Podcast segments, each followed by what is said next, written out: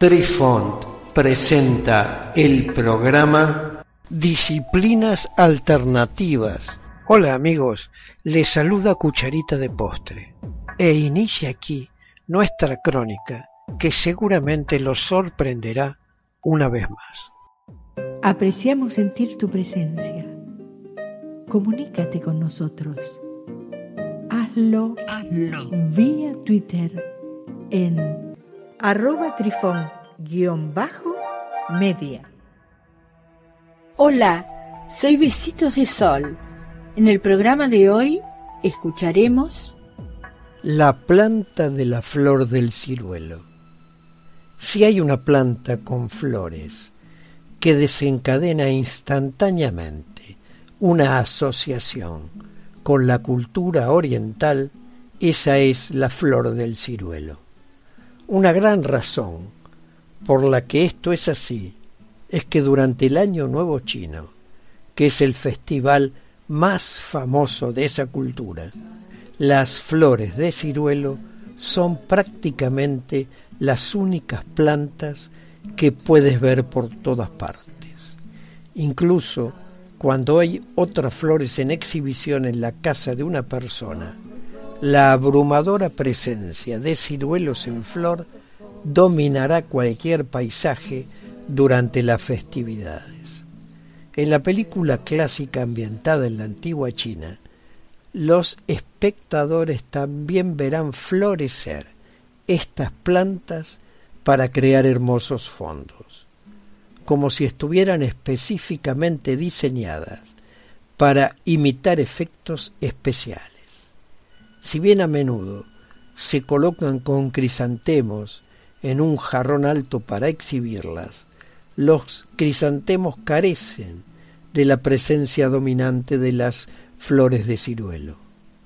Las flores de ciruelo son sin duda flores auspiciosas que significan una belleza perpetua.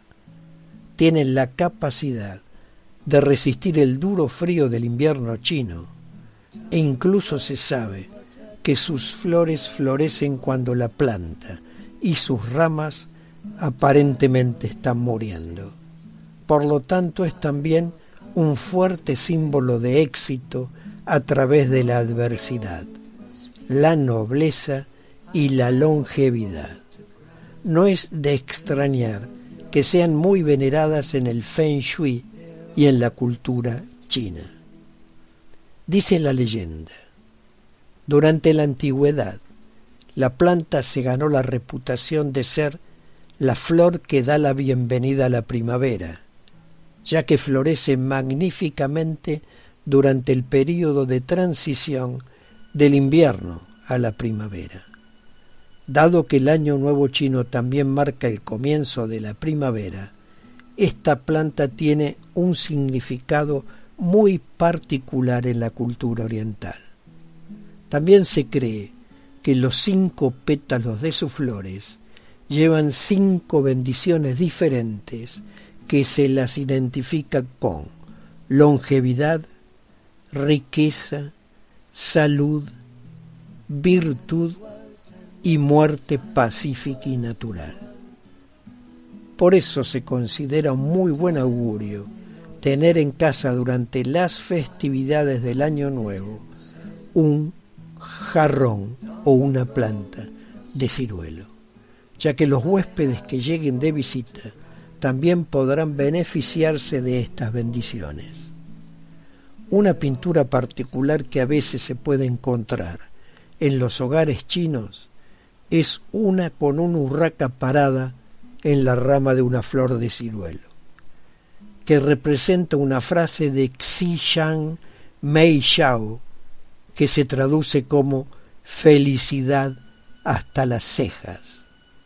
Este es un juego de palabras entre la palabra del nombre mandarín de la ciruela y la palabra china que significa ceja. Esto no debe confundirse con otra representación particular de la urraca y la ciruela, con la primera piando alegremente en la rama de la segunda. El significado detrás de esta pintura es Xi Bao Chung Qian, que significa la llegada de principios de la primavera y marca un nuevo comienzo feliz.